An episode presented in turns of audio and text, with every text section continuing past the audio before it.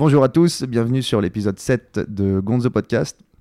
Aujourd'hui, je suis avec Bastien Siemman.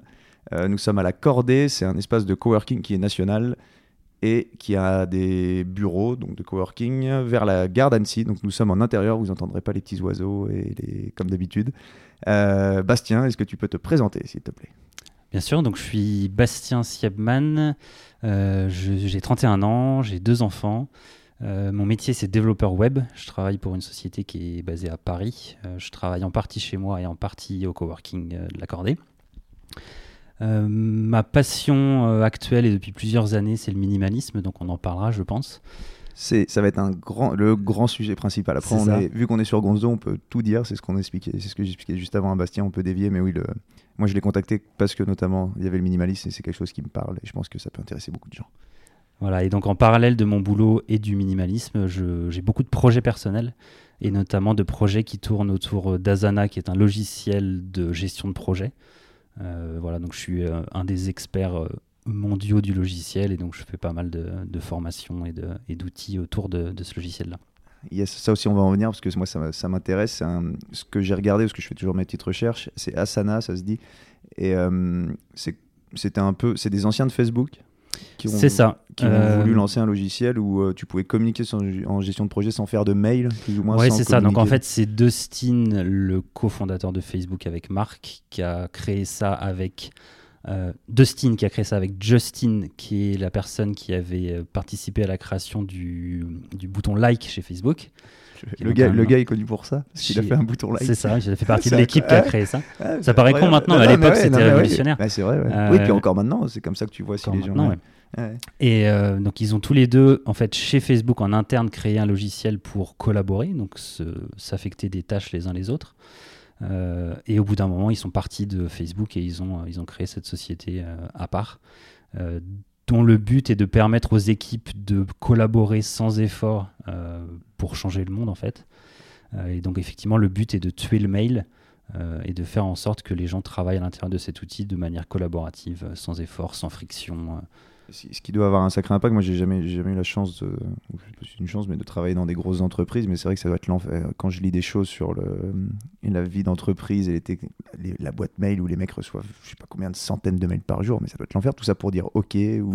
C'est, ça Alors c'est ça. Et en fait, bah, quand tu, même maintenant, quand tu gères des gros projets et que tu es habitué à des logiciels comme Asana ou MS Project, euh, des fois, tu, tu prends un pas de recul et tu te dis, mais comment on faisait à l'époque où on faisait avec des mails? Euh, tu t'envoyais des chaînes de mails, tu pouvais pas quitter une chaîne de mails qui t'intéressait plus, donc tu continuais de la recevoir. Euh, L'enfer. C'était l'horreur. ça, ça, te bouffe du temps, ça te bouffe de l'énergie, tu, sais, tu te retrouves avec des trucs qui te concernent pas. C'est vrai que tu peux pas sortir des chaînes. Quoi. Tu peux pas sortir des et chaînes. Puis, moi j'avais vu un truc, c'est que les, les, gens, donc quelqu'un balançait un truc, on va dire intéressant, puis quelqu'un répondait OK quoi. Tu vois, et tout le monde avait. Mais on, ah, puis on a, tous, on a tous connu les gens qui envoient un mail avec tout le monde en copie pour annoncer euh, un événement et il y a au moins un couillon qui va répondre à tout le monde en disant bah moi je suis pas là, euh, j'ai la kermesse de ma fille. Euh, donc effectivement ça c'est un des problèmes du mail. Et ça, ouais, bah ça c'est des logiciels parce que il y a Facebook qui a lancé Workplace aussi. Mais j'ai jamais utilisé ça, j'ai pas vu. Ils ont Mince, un truc ça s'appelle C'est pas Workplace Si, c'est Workplace. Workplace ouais, C'est un truc pour communiquer dans l'entreprise. Oui, donc c'est ça, c'est un des, un des concurrents, euh, des concurrents Et t'as qui d'autre à part Asana? À part si ça te dérange de citer des Dans les concurrents, il y a Rike, Smartsheets, euh, Basecamp et Trello. Trello, ouais. Moi, j'utilise Trello, mais parce que je suis bah, pour, même pour mes tâches euh, perso, je me suis mm. rendu compte que c'était vachement utile. J'utilisais pas ça avant parce que j'étais pas très. Euh... J'utilise ça pour le podcast. D'accord. J'utilise Trello, je fais des fiches. Euh, j'ai des fiches de chaque euh, invité potentiel. Et en fait, je la mets dans. Bah, ça, j'ai vu ça grâce à la nouvelle école qui avait fait ça sur Trello. Et c'est genre euh, à bah, faire ses recherches, savoir comment tu peux le contacter savoir si je l'ai contacté. En fait, je bouge la, je bouge la fiche, je peux mettre les dates et c'est vrai que ça, ça, change la vie parce qu'avant j'avais un vieux tableau Excel et c'était pas très, pas très ludique. Donc du coup, cette vue euh, tableau euh, Trello est une des fonctionnalités d'Asana qui propose d'autres types de vues euh, sous forme de liste, de calendrier, etc. Ouais, Asana, c'est ça. Tu as, as, des projets, après tu as des tâches. J'ai vu ça, ça se, dit, ça se divise en trois. Donc Trello correspond à la base de ça. Ou, Trello est une des un des modes de visualisation euh, que tu as dans Asana. Il y a d'autres choses. Euh, Asana est beaucoup plus, moi je trouve beaucoup plus fourni, beaucoup plus puissant. Et c'est pertinent d'avoir d'utiliser un logiciel comme Asana à partir d'une équipe de combien? De 1. Moi, je l'utilise ah, ah personnellement pour tous mes projets personnels. J'ai organisé mon mariage avec Asana. Euh, ah J'avais créé tout le calendrier. Je, dans la collabore avec ma femme dans Asana. Euh, c'est drôle, ça signe des tâches. Mais euh, au bout d'un moment, euh, enfin moi je considère que si tu veux être efficace, même dans une famille, c'est peut-être ce que j'aurais dû essayer de faire. C'est pas mal. Tu gagnes du... ah, tu bah gérer ton bar avec Asana et assigner des tâches aux différentes personnes. Ouais, après c'est ça, faut, faut aussi. Bah, ça c'est sûr parce qu'en fait on a des problèmes, bah, pas des problèmes, c'est pas des problèmes, c'est des faux problèmes, mais par exemple c'est tu parles du bar, nous c'est tiens, il y a les commandes où il manque ça, où il y a un truc. Et en fait, il y a pas de vraiment, on n'a pas vraiment de moyen de communication. Tu as mm. quelqu'un qui envoie un message, mais personne dit si la tâche a été faite tu sais pas qui, qui doit le faire et des fois c'est un peu compliqué. C'est ce qu'ils appellent en anglais euh, l'accountability. Alors je sais pas exactement la traduction. j'ai jamais, euh, c'est à dire que tu peux compter. Non, c'est quoi? J'ai jamais réussi à traduire exactement. Euh, il y a sûrement des gens qui doivent savoir, mais je m'étais posé la question. Là, franchement, je sais pas. Tu dois. comment tu pourrais dire ça? Parce que ça, ça, se dit dans pas mal de. C'est la responsabilité en quelque sorte. Ouais, mais, c'est encore. Tu prends la responsabilité. c'est ça. ouais. Tu prends la. ouais, mm. c'est un peu. Ouais. Des fois, tu as des mots comme ça. Donc au moins dans ces logiciels, tu sais clairement telle tâche à qui elle est affectée pour quelle date. c'est pas bête ça. Euh, donc, euh, jusqu'à preuve du contraire, c'est cette personne qui doit faire la tâche. Asana, t'as une app genre sur des téléphones? Oui. Ouais, t'as une app sur T'as web et t'as app euh, Android iPhone. J'avais vu, t'as des, c'est un c'est un modèle freemium, là, c'est ça On appelle ça comme C'est ça, donc tu peux faire un certain nombre de choses gratuitement et après. ouais, donc je suppose que pour un bar, tu t'as pas besoin d'avoir un truc avec une équipe de Non, alors si tu as effectivement, si as une équipe de moins de 15 personnes, tu peux faire beaucoup de choses en gratuit. Après, il y a des fonctionnalités payantes qui sont très intéressantes. Ouais, je pense. Mm. c'est souvent ça. J'ai encore des bons souvenirs pour sortir un truc freemium quand j'avais des envies de faire des startups, moi aussi. et donc, bah, ça, on, reviendra sur Asana. Et donc, le minimalisme. Est-ce que ça, c'est quelque chose que j'essaye de m'appliquer, que si que j'ai appliqué, on verra aussi que c'est le minimalisme, il faut le faire à sa, à sa sauce, voilà, sa mm. sauce, à son rythme. On peut être minimaliste sur des choses et moins sur d'autres. Et euh, donc c'est un sujet qui, qui m'intéresse beaucoup. Je pense qu'il y a des gens qui commencent à y venir, notamment grâce au documentaire qui est sur Netflix. The Minimalist, moi, mm. c'est ça que j'ai. Bah, en fait, hein. ah, il est génial. ils sont en train d'en travailler sur leur prochain ouais, Ils ont, j'ai vu qu'ils faisaient un. Et il y a le documentaire euh, The Minimalist et il y a aussi le documentaire par le réalisateur de The Minimalist qui explique comment a été construit le film. Ah, sur Netflix euh, ou il l'a fait en indépendant? il est, il est sur YouTube, je crois, gratuitement, ah, qui est très intéressant où ils expliquent euh, le budget, comment ils ont géré, le fait que. Il est, il est, vraiment génial. pas le faire et que non, il est très bien. Parce que tu vois, c'est fait un peu. Ils les suivent un peu en tournée, quoi. Oui, exactement. Parce qu'ils ont, fait un, ils ont fait un world tour euh, de promotion de leur livre. Euh, ils ont fait plein de versions du film différentes. C'est là que tu vois aussi l'importance du montage parce que pour un ensemble d'images données, suivant comment et le, monteur les ah. montait, ça marchait pas du tout, ou alors ça marchait génialement. Quoi. Parce que je l'ai vu il y a longtemps, je crois que j'ai dû le voir il y a un ou deux ans, ce, documentaire, j'ai plus trop là, mais c'est vrai que tu as c'est marrant, tu les suis un peu, tu vois que c'est deux potes, c'est vraiment mm. deux potes pour le coup, et tu les, tu les vois, ils sont un peu aux prémices de leur truc, tu as des endroits où ils arrivent, il n'y a pas grand monde, d'autres où il y a du monde. Petit à petit, il y a de plus en plus Ouais, voilà, et puis au bout d'un moment, ils sont obligés de prendre des salles plus grandes, et c'est assez, assez fou, et c'est bien, et contrairement à des, des, des, on va dire, le, euh, le mode de vie américain qui est des fois peut-être un peu trop dans l'excès. Justement là c'est tout l'inverse. Et tu retrouves ça tu retrouves ça aussi dans la manière dont c'est filmé. C'est mm. très très intimiste. C'est pas dans le ils sont pas là à montrer des choses incroyables. Mm. ils se baladent en Corolla je crois c'est non ils se travaillent pas avec la vieille Toyota Corolla de et puis alors pour revenir sur ce documentaire donc The, le The Minimalist, donc c'est disponible sur Netflix, il est toujours disponible sur Netflix. Oui, je, l'ai regardé une deuxième fois il y a pas longtemps, c'était vraiment trop bien. Et... Je regarde. Et, euh, donc pour, pour moi, c'est moi c'est ce qui a lancé le mouvement. Et euh, est-ce que tu peux nous expliquer, avec tes mots, hein, après généralement on s'entend à peu près tous, mais avec tes mots, qu'est-ce que le minimalisme pour toi? Bah, Avant peut-être euh, euh, le reparler de comment le mouvement a été lancé, parce ah, que bah, pour moi il a commencé avant ce reportage, ah avant ce bah, documentaire-là. ah oui, moi, oui, oui, toi, toi, tu connais. Oui, moi, je connais d'un peu avant. Ah, oui, voilà. pour moi, la base, c'était Marie Kondo. Ah oui, bah, qui aussi a fait une série Netflix pour le coup. Bah, pour le coup, bien plus tard, mais au tout début, c'était Marie Kondo avec la méthode Code Marie, euh, qui est la méthode sur euh, notamment comment plier ses affaires, plier ses vêtements pour que ça prenne moins de place, etc. Et euh, sa méthodologie qui est de comment choisir les objets que tu veux garder suivant si ils créent la joie chez toi ou pas. Et donc pour moi, c'est elle qui est vraiment aux prémices de ce mouvement-là. Ça, c'était quand? Je sais pas, mais c'est il y a un paquet de temps. Et Elle a vendu un paquet de livres. C'est vrai. Elle est japonaise, je crois. Elle est japonaise. japonaise. Et maintenant, elle a une série sur Netflix. Alors, elle a une série sur Netflix qui s'appelle, je ne sais plus comment, euh, Rangée avec Marie Kondo, quelque chose comme ça, qui est pas mal. Ouais. Après, c'est. Quand tu vois un ou deux épisodes, tu as fait un peu le tour, c'est un peu toujours les mêmes principes c'est ce que je disais là sur le mode de vie américain, mais c'est hallucinant. Ouais, les gens vont très loin. hallucinant. Les gens vont loin. Ils ont deux gamins, les gamins, ils ont, ils ont 50 t-shirts, ils ont, ils ont des, des, pièces remplies de trucs, c'est hallucinant. Après, tu as des cas, je sais plus, il y a des épisodes où. Euh, Après, je pense qu'ils vont chercher l'exagération aussi. Ouais, voilà, mais, tu as aussi des situations où tu as des parents mm. qui décèdent et tu récupères la maison des parents, donc il faut aider les gens à ranger la maison. Euh, voilà, après, il y a des gens qui ont vraiment des maladies où ils n'arrivent pas à se débarrasser des objets. Donc, euh, c'est un nom, ça. C'est un truc qui.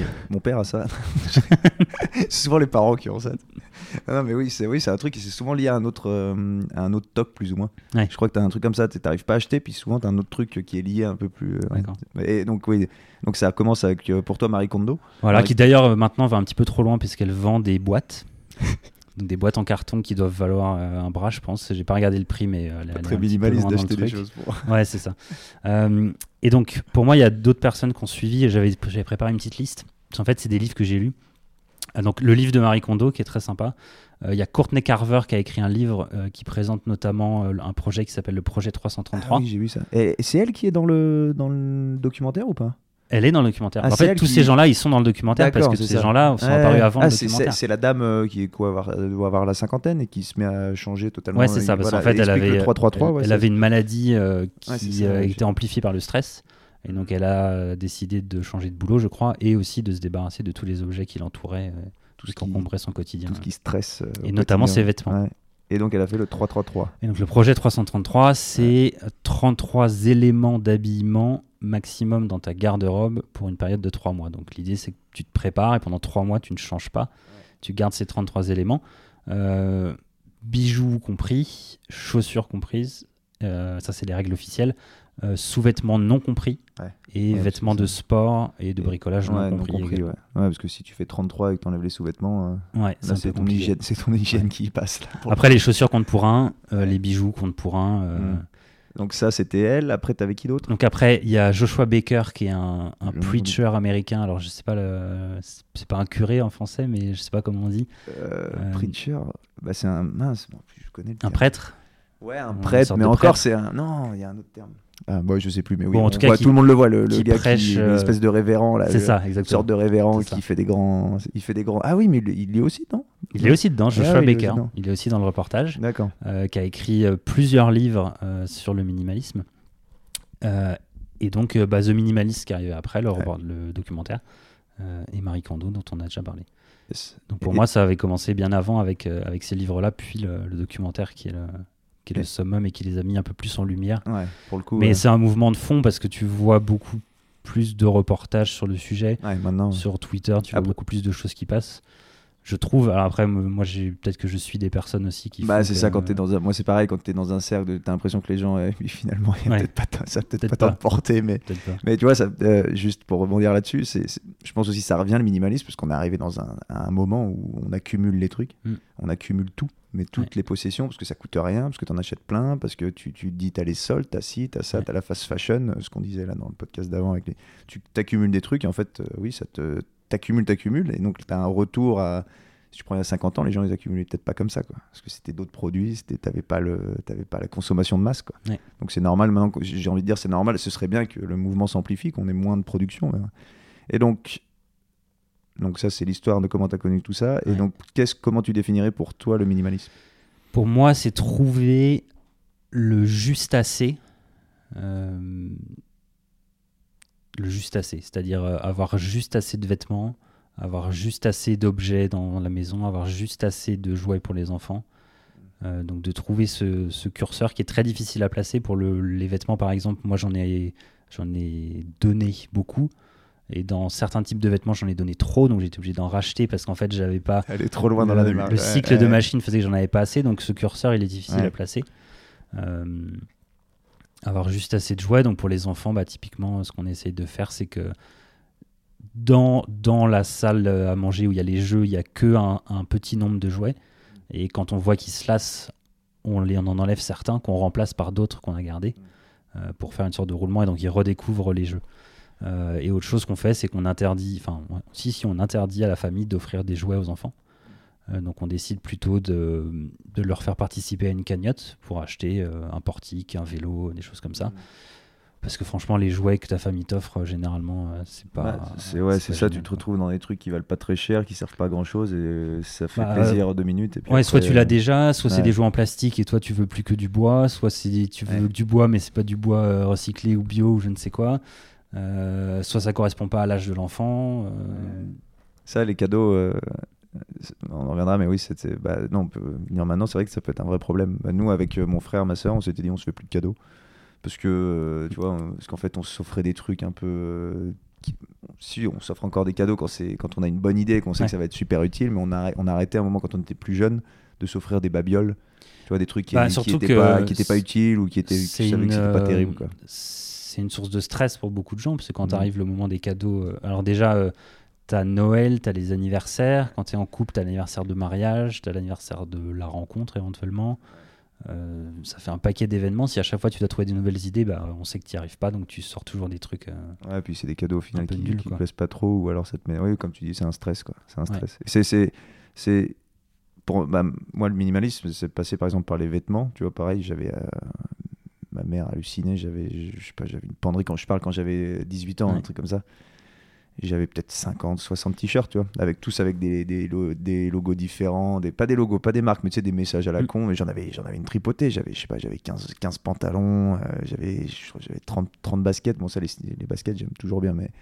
Et, et ça, c'était moi une des premières étapes. Et j'en suis arrivé où maintenant, j'ai, tu vois, j'ai deux jeans, deux shorts. Et j'achète que des t-shirts gris presque. Et en fait, j'ai une paire de pompes que j'adore j'ai un modèle, euh, un modèle en particulier. Maintenant, j'achète que ça. En plus, avec Vinted, là, le truc d'occasion, tu peux acheter mm. exactement le même modèle euh, trois fois moins cher. Et ça a été une des premières étapes et c'est tellement bien. Tu vois, tu te lèves le matin. Avant, j'avais j'avais un pantalon beige avec un t-shirt. Euh, tu vois, tu dois combiner les choses. Tu dois dire, ah bah tiens, est-ce que ça, ça va? En fait, quand tu es arrivé, c'est je pense que c'est un point important dans le minimalisme, c'est que tu as des objets, si on parle des objets, qui, sont, qui, qui, te plaisent vraiment et que tu vas mettre et que tu vas être heureux. C'est ça qui apporte de la joie. Et moi, c'est ça, j'ai un super jean que j'ai payé peut-être un peu plus cher, mais qui est, qui est très bien. J'ai des t-shirts gris, mais de qualité, que j'ai acheté dans un endroit particulier. J'ai ma paire de paumes qui me plaît. En fait, tous les jours, je suis content d'être comme ça. Quoi. Mm. Après, c'est un gros. Tu, tu, penses aussi que les gens vont te regarder, ils s'en foutent, ils s'en foutent complètement. Comment t'es sapé? Ils s'en foutent complètement. Il y a des, euh, il y avait une journaliste euh, américaine qui avait, enfin d'ailleurs Courtney Carver dont on parlait, je crois qu'elle l'explique dans son livre. Elle a fait le test, elle s'habille pareil pendant euh, plusieurs semaines et en fait personne remarque. Quoi. Au travail, ouais, tout le monde s'en fout, personne ne s'en fout. Euh, et euh, au final, soit tu as différents types d'objets dans ta garde-robe, notamment, tu as les trucs que tu mets tout le temps, mm. tu as les trucs que tu gardes parce qu'on te les a offerts, que tu te forces éventuellement à mettre, mais tous les matins, tu as un peu ce conflit intérieur de dire est-ce que je le mets aujourd'hui, je le mets pas, euh, ça m'embête de le garder. et tu as toutes les choses que tu, que tu gardes parce que tu as acheté toi ça, c'est terrible. Que tu te dis, je suis vraiment un con parce que j'ai mis 100 euros dans un pull et euh, il me gratte. Et, ça, voilà. et ça, c'est très dur de s'en débarrasser. Ça, c'est très dur. Parce que tu as l'impression que j'ai jeté de l'argent par les fenêtres. Moi, j'ai, j'ai une chemise là qui déchire, hein, elle est magnifique, sauf que je la mets jamais. Parce que mm. c'est des trucs que je mettrais une fois, mais je me mets jamais en chemise, bah, très rarement.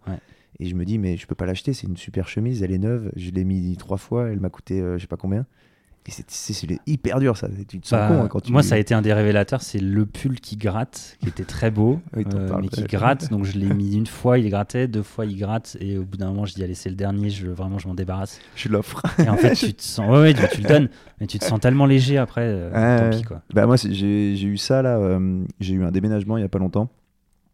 Et j'avais plein de fringues, mais des trucs, tu limite encore avec les étiquettes, des trucs de marque que j'avais acheté en sol, mais qui te vont pas, ou alors t'es pas à l'aise dedans au bout d'un moment, je me suis dit, bon, euh, j'ai essayé de les vendre, puis ça, ça, marchait pas, parce qu'en fait, les gens, ils rachètent pas des trucs comme ça chers, bah, tu sais, qui valent. Et au final, je me suis dit, bon, allez, bah, c'est pas grave, euh, je vais prendre. C'était une caisse énorme, hein, j'en avais même deux, et j'ai tout donné euh, à, la Ligue des droits de l'homme, tu vois. Et il y avait des trucs qui valaient vraiment du pognon en dedans. J'avais des godasses, des trucs bien et tout, j'ai tout donné. Et en fait, je suis arrivé, il, se trouve qu'il y avait des, bah, des migrants qui étaient là. Et en fait, ils ont pris, ils ont vu les fringues, les mecs ils se sont rués dessus parce que tu avais des survêts, tu avais des trucs de l'équipe de France, tu avais des trucs vraiment chouettes. Et là, je me suis dit, mais en fait, euh, ça va tellement mieux. Pas, pas du fait d'avoir fait, d'avoir ça à quelqu'un, mais je me suis dit, mais moi j'en faisais rien. je, me mettais une pression psychologique, là tu les donnes et ça fait des heureux. Et en fait, tu fais toujours, si tu donnes à des. Bah, je suppose c'est ce que tu fais, tu donnes à des, à des gens qui en ont besoin, bah, voilà. et après tu te sens tellement bien. Tu regardes ta penderie, tu fais ah. et puis tu refais pas l'erreur, tu rachètes pas. Et puis quand tu déménages, comme machin, t'as rien. As... Puis oui, tu fais attention après à ce que tu achètes. Quoi. Ça, c'est, faut pas retomber là-dedans, quoi, parce que mm. t'as vite fait de. Exactement. Moi, je vois d'ailleurs, je fais plus de ventes sur internet, de trucs comme ça. Faut, j'arrête. Quoi. Mais d'ailleurs, moi, j'ai, découvert pour les jeans notamment, je suis allé pour la première fois chez Levis. J'étais jamais allé chez Levis. J'ai découvert qu'ils avaient en fait 6 ou 7 modèles différents, pas plus, il n'y a que 6 ou 7 modèles, tu trouves celui qui te plaît, ah, puis tout le temps tu gardes la référence, tu la note quelque part et tu achètes tout le temps. Bah, c'est ça. Bah, moi, tu vois, je fais, pour les godasses, c'est relativement simple, mais euh, j'ai des. Bah, c'est des. Non, bah là, c'est pas celle-là. Là, je suis venu en moto, donc j'ai des, j'ai des bottes. Mais j'ai des Nike, euh, c'est des Nike Blazer, tu vois, c'est un modèle. Euh, et elles sont blanches, blanc crème, signe bleu sont en cuir, elles sont increvables, tu peux les mettre pour sortir pour tout. Mm. En fait, je rachète que ça, et puis quand elle sera morte, j'en rachèterai une, et voilà. Mais c'est aussi ça, faut remplacer les objets, faut pas les ajouter. On est bien d'accord avec ça. Ce que Faut savoir que Bastien a écrit un petit livre qui euh, qui s'appelle Vivre minimaliste. C'est ça. Euh, alors, c'est disponible parce que moi, il faut, faut, le trouver quand même parce que ton site était pas. Ah, mon site n'était pas clair. Non, ton site est down. En tout cas, moi, j'ai pas pu ah, accéder. Ah, normal. ok. Normalement, il y a une redirection vers le nouveau site. Ah, bah, allez, peut-être. ah oui, moi j'ai oublié de te dire avant. Mais après, j'ai trouvé finalement sur, euh, sur euh, Work Minimalist, c'est ça ton autre, ton autre site euh, Minimalist Work, ouais, Minimalist Work. Et donc de, de, fil en aiguille, parce que c'est pas disponible tout de suite, je suis allé vers, j'ai réussi à trouver ce livre. Et tu donnes ton mail et tu donnes ton mail et tu reçois un... ça fait combien de pages? 60 pages, c'est ça? Il y a 30 chapitres donc ça va faire une soixantaine de pages. 60 pages et je vous invite tous à aller voir ça pas parce que ça va faire plaisir à Bastien mais ça vous fera très plaisir à vous. C'est hyper condensé. Pour le coup, c'est minimaliste dans bah, l'écriture. C'est exactement ça, c'est le format minimaliste. Euh, en fait, j'ai compilé tout ce que j'ai appris dans tous les livres et dans le documentaire que j'ai vu. Euh, pour moi, en 30 idées, tu as fait un peu le tour du minimalisme. Euh, bah pour le coup, moi qui connaissais, c'est hyper bien résumé en fait. Tu retrouves, tu après tu peux toujours pousser plus loin, mais au bout d'un moment, une fois que tu as compris l'idée, tu l'appliques, c'est à toi de l'appliquer. Et là, ce que tu fais, c'est il y a toutes les grandes idées en fait, toutes les grandes idées qu'on retrouvait dans les auteurs que tu as cités avant. J'ai trouvé ça vraiment bien. Donc si vous voulez ça se lit super facilement. C'est ça, tu dis à la fin, tu t'excuses, te dire un paragraphe, c'est au final une page, mais c'est très bien parce que le truc à rallonge où il y a 15 000. Euh, ouais, bah on en parlait tout à l'heure, les, les, livres, même les livres de développement personnel, euh, souvent ils brodent, ils brodent, ils brodent. Bah, pour justifier qu'ils le vendent, euh, machin, alors que l'idée, souvent, elle est, elle est relativement simple. Donc voilà, allez voir. bah, pour le coup, il va regarder ça. je mettrai le lien vers son site. C'est ça. je mettrai le lien. Donc vous avez juste à lâcher votre mail et vous recevez directement. Vous pouvez télécharger directement. le, directement, C'est un PDF, ça se lit très rapidement et vous aurez les grandes idées du, du minimalisme. Donc on a été oui, dans le bouquin, tu disais ouais, qu'il faut remplacer les choses. Quoi. Oui, alors après, euh, tu, c'est on, a, on, peut être minimaliste et en avoir marre d'un vêtement. Euh, hmm. Moi, ça m'arrive d'un t-shirt, j'en ai marre, donc je m'en débarrasse. Et du coup, euh, si j'achète un nouveau vêtement, j'essaye de faire sortir un autre vêtement de la garde-robe pour, hmm. pour pas retomber dans cette. d'accumuler 40 chemises dans, cette sa penderie. Ouais, voilà. ouais c'est ça. Et, et, après, si on veut se débarrasser, si on veut faire, pour donner un conseil, si on veut commencer à faire un premier pas vers le minimalisme, une des méthodes, c'est en fait de mettre dans des cartons les choses qu'on pense de, dont on pense devoir se débarrasser mais qu'on n'arrive pas. Le carton, on le range quelque part au grenier. Euh, après 3-6 mois, on se met un rappel. Et euh, si les vêtements nous ont pas manqué, c'est que finalement, on n'en avait pas vraiment besoin. Exactement. Et tu as aussi euh, l'autre méthode, c'est quand tu regardes un vêtement, tu te dis est-ce que je l'ai porté dans la dernière année? Il y a ça aussi. Et si tu l'as pas porté, bah, c'est généralement que tu n'en auras pas besoin. Alors après, il y a toujours les cas particuliers, le costume de mariage ou le costume un peu classique. Ouais, ouais, il faut pas faire, faut pas faire des, ouais, faut pas faire des généralités. Ouais. Après, euh, si tu appliques cette méthode aussi sur euh, les objets, par exemple l'appareil à fondu, si tu pas fait de fondu dans l'année, est-ce que tu te débarrasses de l'appareil?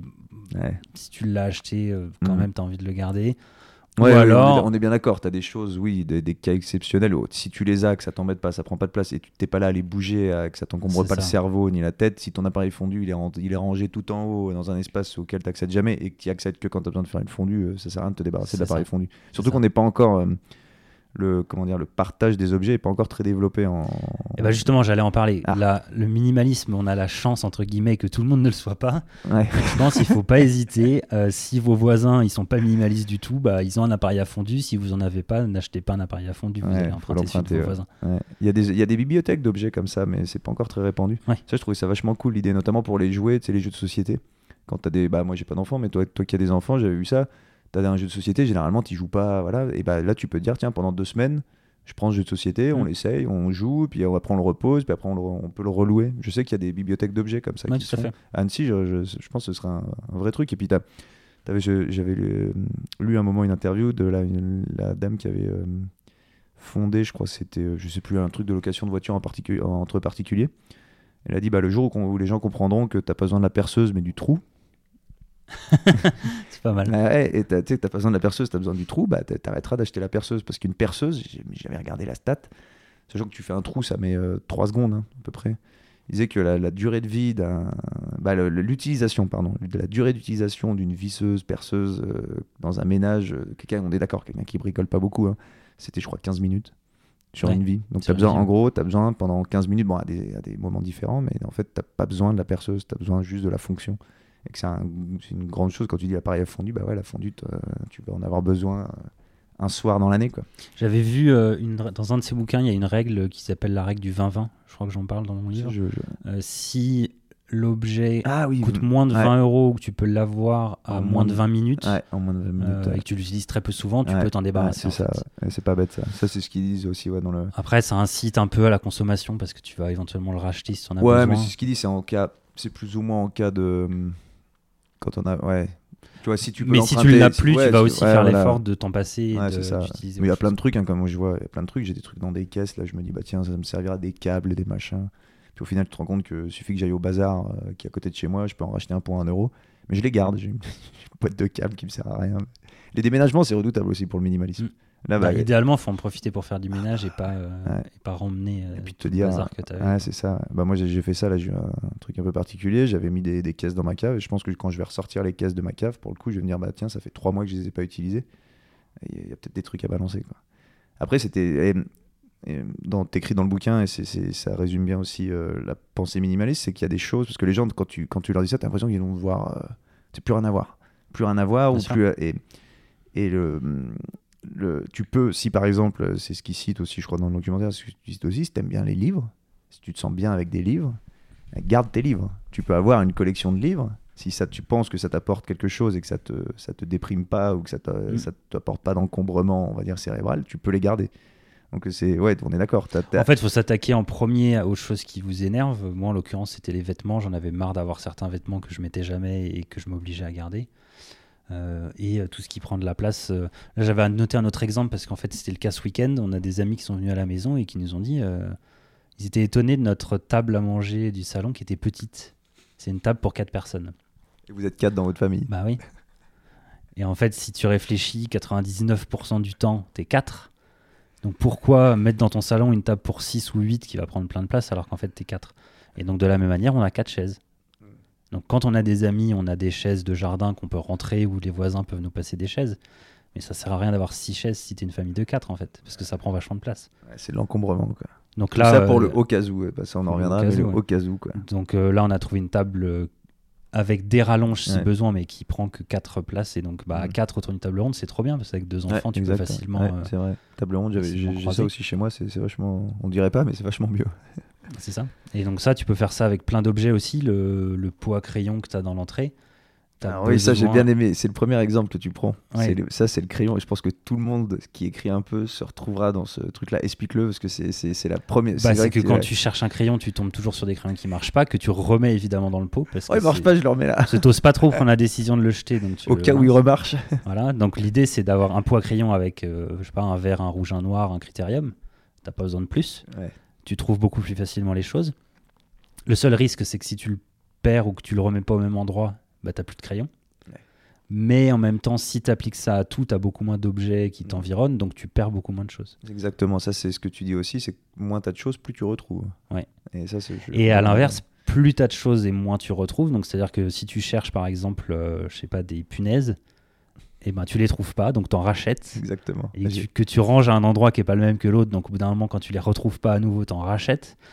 Et euh, moi, ça m'est arrivé, je, disais dans le livre, je sais plus, c'est une perforatrice que j'ai acheté trois fois ou ah, quatre fois.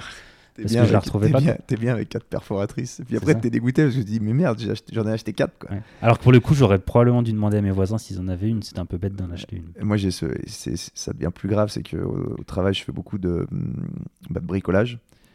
Et en fait, quand tu es en train de bricoler, si tu as plein de les outils, t'en as, c'est pas, pas des stylos, hein, des outils, tu en as une, une infinie. Hein. Et des fois, avec, bah, c'est avec mon frangin qu'on bricole, des fois on trouve pas le truc, on se dit bah merde, on va aller en racheter un. Et puis on se retrouve maintenant, on a peut-être euh, quatre agrafeuses de, de chantier, on a je sais pas combien de tournevis, des trucs comme ça, parce que tu dis ouais, ça m'emmerde, je vais racheter une caisse, et puis celle-là, et puis en fait, là on a, on a un abri à outils rempli d'outils qu'on a sûrement en quadruple. c'est, mais c'est l'enfer. Hein. Et quand, quand tu réalises pas qu'en fait, moins de choses, eh, c'est plus facile à ranger, c'est plus ordonné. Ça te, et là, pour le coup, ça te coûte cher parce que les ah bah c'est ça, bah c'est ça, c'est ce que j'allais dire. En plus, t'es un stylo, euh, t'en fous un bic là qui. Mais ça, c'est terrible, pareil, c'est ce que tu dis. Au lieu d'acheter 15 euh, bics qui écrivent mal, où tu prends pas de plaisir à écrire, et où tu vas, tu vas les perdre, tu vas, bah, toi, tu es dans un espace de coworking où tu vas croire que c'est celui du voisin, tu as un beau stylo, qui te plaît, que tu achètes peut-être un peu plus cher, mais au final que tu vas garder parce que tu vas en prendre soin. Tu, vas faire attention. pas avec celui du voisin parce qu'il aura un bic dégueulasse. Voilà, et tu sais que c'est le tien, et, mais c'est, mais et ça t'apporte pour le coup une tranquillité. quoi. Alors après, à l'inverse, euh, cette tranquillité, je la trouve aussi en ayant des objets en doublon. Ouais, par exemple, je me souviens, c'est ce qu'on s'était dit quand on parce que Bastien, en fait, je l'ai rencontré. Il y a eu une sorte de rencontre entrepreneur, euh, porteur de, ouais, ouais, ouais, un speed dating entrepreneur, et donc il était là en regardant son profil, j'ai vu que c'était qu'il faisait du minimalisme et euh, on s'était aperçu. Après, moi, j'ai dû partir parce que j'avais travaillé, mais on s'était aperçu et il avait notamment quand on a parlé de minimalisme avec des gens, il dit ouais, machin tout de suite ils ont sorti. T'avais sorti ce très bon exemple qui est de. Bah le, pour moi le, chargeur d'ordinateur par exemple, bah il y en a un dans le sac, il y en a un mm. à la maison parce que mm. sinon tu as cette surcharge mentale qui est de d'avoir toujours peur de l'oublier. Le chargeur de téléphone c'est pareil, tu as toujours peur d'oublier. Bah au moins si tu as l'objet en double. Donc je pense que pour moi il y a certains cas où tu peux te permettre d'avoir les objets en double ou en triple si vraiment tu les utilises souvent. Quoi. c'est ça, faut pas croire qu'être minimaliste, euh, ça y est, tu es, devenu un, Comment tu pourrais dire ça Oui, un asset. Tu, tu, tu, tu, tu peux plus rien. Quoi. Genre chez toi, il n'y a rien. Y a, c'est, pas ça, mais c'est se désencombrer mentalement. Ouais, mentalement aussi. Alors moi, j'ai appelé ça le minimalisme des actions. C'est en fait limiter les actions nécessaires. Ou quand, dans mon cas, comme je travaille à deux endroits différents, je limite au maximum les actions pour passer d'un endroit à l'autre. Et c'est le double-doublon, tous ces. Tous ces ouais, bah, ouais, parce que quand, quand tu es minimaliste, le, faut, parce que là on parle beaucoup de comment, comment l'applique, quelle est la manière de l'appliquer, mais au final, qu'est-ce que ça apporte et quel est le but surtout? Parce que qu'est-ce que ça apporte? On le voit, c'est moins de, as moins de, tu trouves plus facilement les choses, mais qu'est-ce que ça, qu'est-ce que, quel est le but? Le but, c'est de, c'est de. Bah, ça dépend des gens. Je pense que ça dépend des gens. Euh, dans mon cas, c'est une tranquillité d'esprit. J'ai du mal à travailler si mon bureau n'est euh, pas complètement vide avec juste un crayon et un bout de papier. Euh, c'est pour éviter l'énervement d'avoir à chercher des choses ou d'avoir des choses qui traînent partout. Euh, gagner du temps parce que tu trouves plus rapidement des choses. C'est ça que j'allais dire, gagner du temps aussi, c'est hallucinant le temps que tu gagnes justement. Je sais que en moins de 5 minutes, je peux intégralement ranger mon salon parce qu'il y a très peu d'objets et que chaque objet a une place. Donc euh, tac tac, en 5 minutes, tout est rangé. La cuisine, elle est nickel, il n'y a pas de problème. Euh, et certaines personnes, ils voient aussi une manière d'économiser de l'argent. Euh, puisqu'en achetant un t-shirt peut-être trois fois plus cher mais qui dure cinq fois plus longtemps, bah, ça te coûte moins cher. Exactement. Et euh, les objets durent plus longtemps, tu les remplaces moins souvent, tu as moins de coûts d'entretien, tu as besoin aussi de moins d'espace, c'est-à-dire que si tu vas vraiment au bout du bout de la démarche, tu peux quasiment déménager, changer d'appartement parce que tes placards se sont vidés et que tu n'as finalement plus besoin d'autant de, de, place. Euh, dans les dans les documentaires et les livres américains, ils parlent beaucoup des exemples des énormes maisons où ils ont, euh, ils ont deux salons, euh, deux tables de salon, euh, parce qu'ils ont des baraques qui sont énormes et en fait, ils n'ont ils ont pas besoin. Ça, chez les ricains, c'est hallucinant, les baraques de 200 mètres carrés. Où tu dis, mais ils, ont, euh, y a, je crois que c'est Joshua Baker qui explique certaines maisons, ils ont 7 télés dans la maison. C'est un truc incroyable. Et puis après, c'est que c'est, ouais, en plus, c'est tout ce qui découle de ça, quoi, l'énergie que tu consommes. Le... Surtout que plutôt que d'avoir 7 télés de taille moyenne, autant en avoir une très très grande. Ouais, un truc. Euh, et puis, as ce truc, c'est que c'est de l'argent, tout ça. Ouais. Et quand tu quand achètes des trucs qui traînent, et que, tu te dis, mais en fait, ça, tout, tout, tout vaut de l'argent. Tout quasiment vaut de l'argent, à part les trucs qu'on te donne. Et voilà, mais tout vaut de l'argent. Et quand tu fais le constat de ça, tu fais oh là là, mais. Et après, tu as l'impact environnemental qui est la dernière chose qui, qui, touche les gens ou pas, mais euh, d'avoir moins d'objets qui sont peut-être un peu mieux conçus, qui mm. sont locaux, qui sont. Euh, c'est ma démarche actuelle euh, qui est assez récente bah, avec le minimalisme, c'est que je me suis dit, bah, au lieu d'acheter des. Tu vois, tu parlais des, des jeans, c'est con, mais bon, Levis, on pense que c'est de la qualité ou non, on pense que. Mais t'achètes un bon jean, ce qui a été le cas à un moment quand j'étais, j'avais dû acheter un jean parce que je rentrais de voyage, j'avais rien du tout pour me saper. J'étais à New York, j'avais, que des fringues de trekking. Je rentrais de... Donc je me suis retrouvé à New York et j'ai acheté un jean mais qui était hyper soldé, mais un truc d'une, je sais pas, il coûtait peut-être 9, euh, 250 dollars, ce qui pour moi était exorbitant. Ça fait 6 ans que je l'ai acheté, c'est encore le seul jean que je mets. Et tu vois, d'acheter de la qualité et de d'arrêter de, d'acheter trois trucs de merde alors que tu peux acheter comme tu disais un t-shirt mm. tu payes un t-shirt peut-être 30 balles mais il dure euh, quatre fois plus longtemps que ton t-shirt pourri tu n'auras pas le n'auras pas le col qui se détend, tu n'auras pas tous ces trucs-là. Et ça, c'est un vrai truc. Et je voulais revenir à l'habitat. Euh, toi, si c'est pas indiscret, mais dans ta maison, donc tu es, minimaliste, tu, tu, tu penses que l'espace est important? Tu penses que le, on peut être minimaliste de l'espace aussi? C'est quoi ton point de vue là-dessus? Parce que as des, souvent, quand tu as des gens qui disent. Tu as l'impression qu'il faut toujours un appartement d'une taille minimale quand tu as des, une famille ou des enfants. Moi, c'est un truc qui. Je suis curieux d'avoir ton, ton avis là-dessus. Bah, je me dis que c'est un avantage d'être minimaliste parce que si tu as besoin de chercher un endroit, si tu pas déjà ta maison, que tu as besoin de chercher un endroit, tes, tes prérequis vont être euh, plus faibles. Euh, c'est aussi un argument qui a été poussé, euh, je crois que c'est Joshua Baker qui expliquait ça. Euh, si tu apprends à tes enfants à être minimalistes, ça veut dire que quand ils sont étudiants, bah, ils auront besoin d'un logement beaucoup plus petit, parce qu'ils seront habitués. donc ils n'auront pas besoin d'un énorme studio, ils pourront vivre dans un 11 mètres carrés sans problème. Et après, nous, dans notre cas, on a une maison qu'on a fait construire déjà mais euh, on se retrouve avec des placards qui sont vides parce qu'on n'a pas assez d'objets entre guillemets pour le remplir. Parce que quand, quand tu as acheté la maison, euh, tu n'étais pas encore dans cette optique minimaliste minimaliste ou tu, Non, en fait, si on tu nous faire les choses autrement, tu, tu prendrais plus petit. Non, parce qu'on nous a on nous a donné une partie d'un bâtiment qui avait une taille prédéfinie, donc on n'a pas pu. Euh, mais si effectivement on avait dû faire construire et qu'on avait déjà eu cette démarche depuis longtemps, on aurait peut-être organisé différemment. Ouais. changer les espaces. Sans... Changer peut-être un peu les espaces. Hmm. Mais en fait, là, au-delà de la taille des espaces, c'est euh, la, manière de circuler dans la maison. Hmm. Euh, quand tu as moins d'objets, tu as moins de choses qui traînent et donc tu circules beaucoup plus facilement.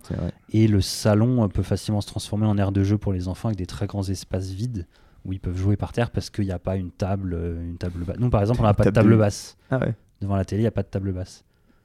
tu fais mais tu vois, moi, question con, mais quand tu, tu bois un coup, tu manges un truc, tu fais un apéro sur la table du salon ou sur le bar qui est accolé à la cuisine. Mais... Ouais, donc tu gagnes de la place en fait pour le. On avait juste avant dans notre maison, on avait une très grande table basse. Dans les tiroirs, on rangeait toutes les, hmm. toutes les merdes, les magazines, les trucs comme ça. Bah là, ils sont rangés ailleurs, ou alors il y en a plus. voilà, moins de bazar aussi, vrai.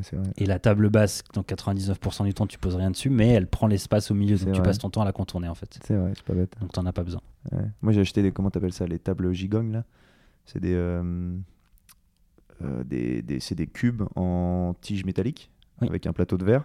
T'en as trois et en fait elles s'empilent. Oui, c'est Elles se mettent. Et en fait, euh, là, bah, bah, maintenant, moi je suis tout seul dans mon appart, mais je les ai rangées. Euh, bah, j'ai fait comme tu dis, j'ai laissé le salon. En fait, il n'y a pas de table. elles, sont sur elles sont à côté du canapé. Elles sont à côté du canapé. Puis quand j'ai besoin de poser quelque chose, mon ordi portable, en fait, je la sors et je la pose. Et c'est, tu vois, c'est des trucs qui font 30 par 30, 40 mm. par 40. Elles sont, ça prend vraiment pas de place. Et c'est vrai que pour le coup, l'appart, il a l'air deux fois plus grand. Quoi. Quand t'as plus à faire cet obstacle au milieu. Quoi.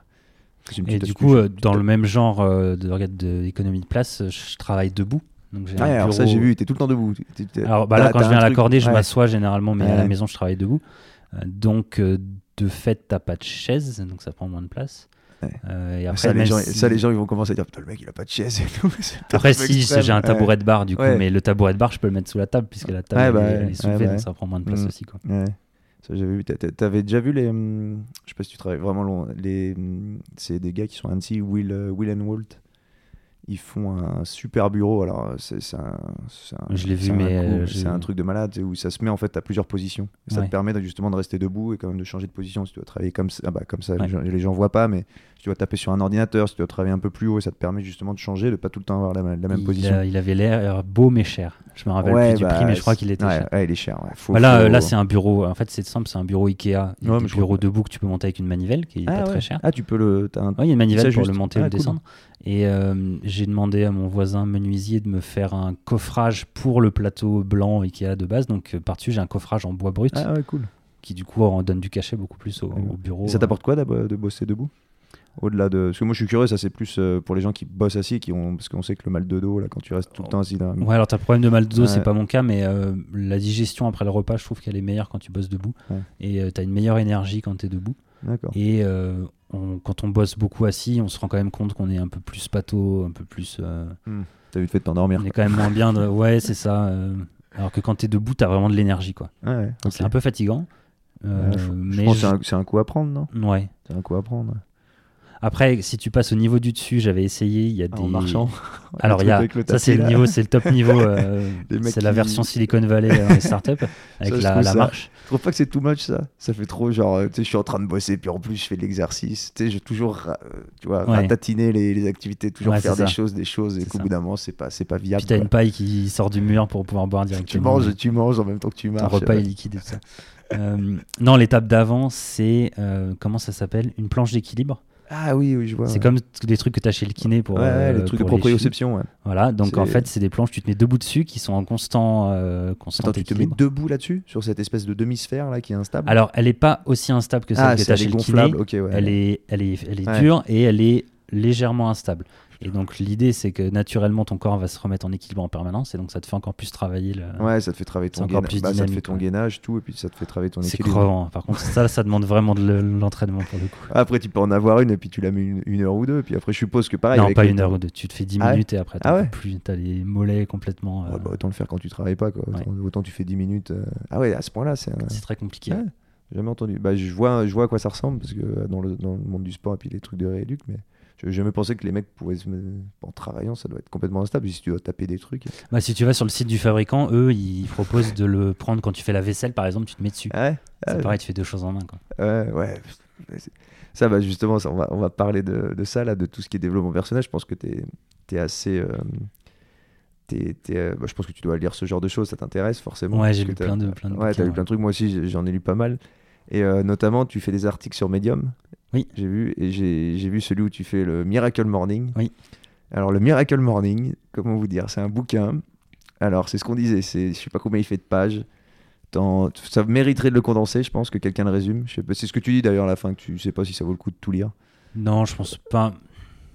Disons que si tu es déjà convaincu par la démarche de lever tôt, tu pas besoin de lire est-ce que, Est-ce que tu peux expliquer pour ceux qui connaissent pas le Miracle Morning? Alors, ça a été écrit par une personne qui s'appelle Al Herold, si je dis pas de bêtises. Une personne qui a eu, euh, qui a eu un, grave accident de voiture de mémoire, qui a eu, euh, qui a eu besoin de, de se remettre sur pied. Et euh, je crois qu'un jour, il en a eu marre de, de se traîner un peu dans sa vie et il s'est dit Allez, je vais me mettre à me lever tôt et, et me reprendre en main. Quoi. Donc il a mis en place cette méthode de Miracle Morning qui, qui consiste à se lever. Alors, de base, c'est on se lève tôt et on fait un certain nombre d'étapes. Je vais les donner, là, je les ai réécrits, je, m'étais préparé. tu, te, lèves avant ton heure de réveil habituelle, on va dire. Ouais, c'est ça. Parce que si quelqu'un bosse à 7 heures du mat, s'il est. Voilà, L'idée, c'est d'être tranquille, en fait. Voilà, euh, si euh, toi, tu es tranquille en fin de journée, tu peux très bien le faire en fin de journée, c'est pas trop un problème. Les étapes qu'il a, qu'il a définies, il les résume euh, sous l'acronyme SAVERS, et donc S-A-V-E-R-S. E donc, ça, c'est les étapes que lui fait tous les matins. Euh, le premier S, c'est silence, donc il fait une période de silence, une période de méditation. La deuxième, c'est affirmation, donc c'est se dire à soi-même à voix haute des affirmations positives. Euh, je vais y arriver, euh, je suis le meilleur, des choses comme ça. Tu peux même les écrire dans un cahier, tu, peux être reconnaissant, il y a plein de choses. C'est ça. Le V, c'est visualisation, c'est te voir toi dans la position que tu souhaites atteindre. donc, je sais pas, te voir dans un nouveau boulot, te voir riche, te hmm. voir célèbre, ce genre de choses c'est a priori prouvé comme étant des trucs autoréalisateurs qui font que si tu te visualises au quotidien, tu vas quand même faire des actions pour te porter vers. vers je, pense ouais, je pense d'avoir une pensée positive, ça mm. aide. Après, c'est vrai que là, quand tu dis ça comme ça, ça fait très, euh, bah, très gourou, très. Après, je sais pas, moi, j'ai jamais réussi à appliquer ce genre de choses. Après, ouais, pardon. Donc, le, euh, SAV, e. le E, c'est exercice, donc c'est des exercices physiques. Ouais, tu fais du. Euh, le R, c'est reading, donc c'est de la lecture. Et le S, le dernier, c'est scribing, c'est de l'écriture. Donc ça peut être un journal personnel, ça peut être écrire un livre, ça peut être des choses comme ça. Alors ça, on est d'accord que si tu prends ces cinq étapes, faut déjà faut il, est... il dit pas que c'est ce qu'il faut faire hein. en tout cas lui il préconise ça parce que ça lui fait du bien oui. c'est quand même des choses qui sont pour la plupart des gens je pense que ça paraît inconcevable je parle pour déjà, la plupart des gens je parle déjà pour le fait de te lever à 5h du mat c'est inconcevable pour la plupart des gens et faire ça euh, parce que moi, dans, mon entourage, je connais pas beaucoup de gens qui font déjà un des cinq. C'est ça. Et donc, alors là, d'enchaîner les cinq, après, c'est peut-être justement ce qui fait que. Euh, bah, non, mais je pense que c'est comme le minimalisme, il faut l'adapter. Euh, moi, pour le coup, je l'ai adapté. Alors, c'est ça, toi, tu l'as fait pendant 30 jours Je l'ai fait pendant 30 jours. T'as tenu 30 jours J'ai essayé de le faire pendant 30 jours. En pratique, je l'ai fait pendant 23 jours. Et je suis tombé malade. Parce que t'étais naze. Alors. c'est ça le truc, c'est que l'histoire ne le dit pas, mais je me suis chopé une grippe terrible. J'ai mis un mois à m'en remettre. L'histoire ne dit pas si c'est le fait que j'ai été fatigué ou pas des trois semaines. En fait, je dormais parce que je me couchais vers 22h maximum. C'est ça, faut aussi concevoir que c'est oui, il faut coucher tôt pour se lever à 5h. Je, me, levais à 22... je me couchais à 22h, je me levais vers 5h du matin. J'avais pas l'impression d'être fatigué, c'était plutôt positif, mais hmm. effectivement, euh, je tombais malade euh, après trois semaines.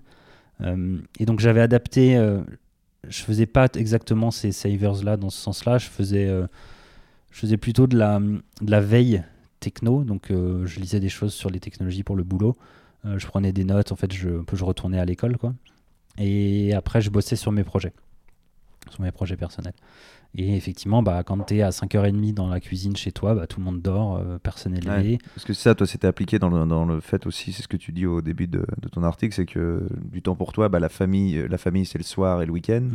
Euh, que tu n'as pas vraiment de temps pour toi. Quoi. Après, tu as le travail. Ouais, c'est ça. Là, de, là, ça te permettait de faire ça. En fait, c'est d'ailleurs ce qu'ils préconisent, c'est que c'est du temps pour toi. Quoi, pour faire tout ce que du tu temps pour toi. Et euh, pour la plupart des gens, tu es quand même très très efficace le matin. Hmm. Certains sont efficaces le soir, mais je pense que la plupart le sont plus le matin. Ça dépend des gens. En tout cas, tu as, beaucoup d'énergie au réveil, alors qu'en fin de journée après le boulot, potentiellement, tu as beaucoup moins d'énergie. Après, je pense que c'est une histoire d'habitude et de rythme, mais logiquement, tu as plus d'énergie quand tu viens de dormir. Après avoir dormi, ça paraît logique. Tout à fait. Moi, c'est pareil. Les gens qui te disent qu'ils sont pas du matin, c'est qu'ils se couchent tard le soir et vice versa. C'est ce que je pense. Exactement. généralement, après une nuit de sommeil, tu es quand même plus en forme. Et c'est vrai que moi, maintenant, je, fait de t'avoir contacté, j'ai regardé un peu deux trois trucs.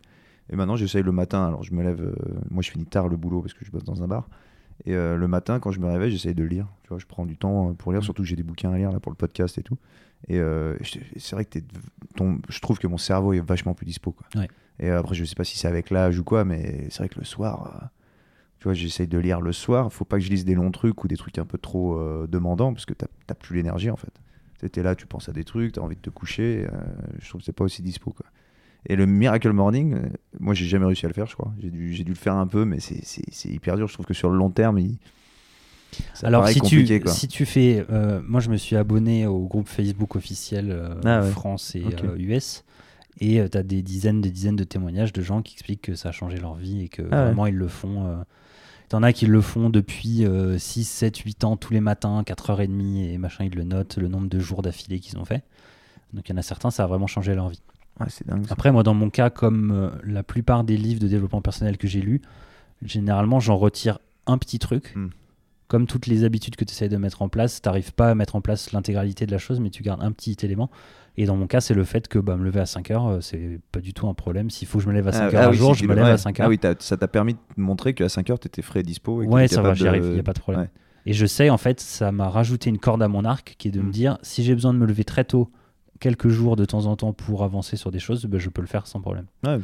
Ouais, c'est ça, tu retires. Euh, moi, c'est souvent comme ça. Moi, je, je, fonctionne un peu comme toi. Quand je lis des, des bouquins de développement personnel, tu retires ce, que, ce qui t'aide à toi. En fait, ils te disent plein de choses. Tu retires des outils, tu les appliques et tu vois aussi si ta vie correspond à ça. Quoi. Mm. Forcément, toi et moi, on a à peu près le même âge. Moi, j'ai 33, t'as 31, sauf que t'as deux gamins. Quoi. Donc, forcément, le, les, tu vois, le, les bouquins de développement personnel, on va avoir une approche totalement différente. Les trucs que je vais. Pareil, moi, je finis le boulot à 23h euh, tu vois, c'est pas du tout la même chose. Je pourrais pas me lever à 5h du matin, sinon ça veut dire qu'il faudrait que je me couche. Je sors, de mon bar, je me couche, et puis à 5h du mat, je sors, c'est intenable. Il faut savoir prendre avec les, les pincettes. Et justement, sur j'ai envie de parler de ça. Le, tu trouves que par rapport aux Américains qui sont à fond développement personnel, tu trouves qu'il y a une évolution en France, que les gens sont plus ouverts à ça, euh, à cette, cette manière de, de, voir des alternatives, aussi bien dans le monde du travail que personnel? Toi qui es dans l'entreprise. J'ai l'impression que pas grand monde autour de moi le fait. Ouais. J'ai pas l'impression que ce soit très répandu. Et j'ai l'impression que lire ce type de bouquin, c'est effectivement très américain. Euh, et donc, euh, ou alors pas français. Ou pas français.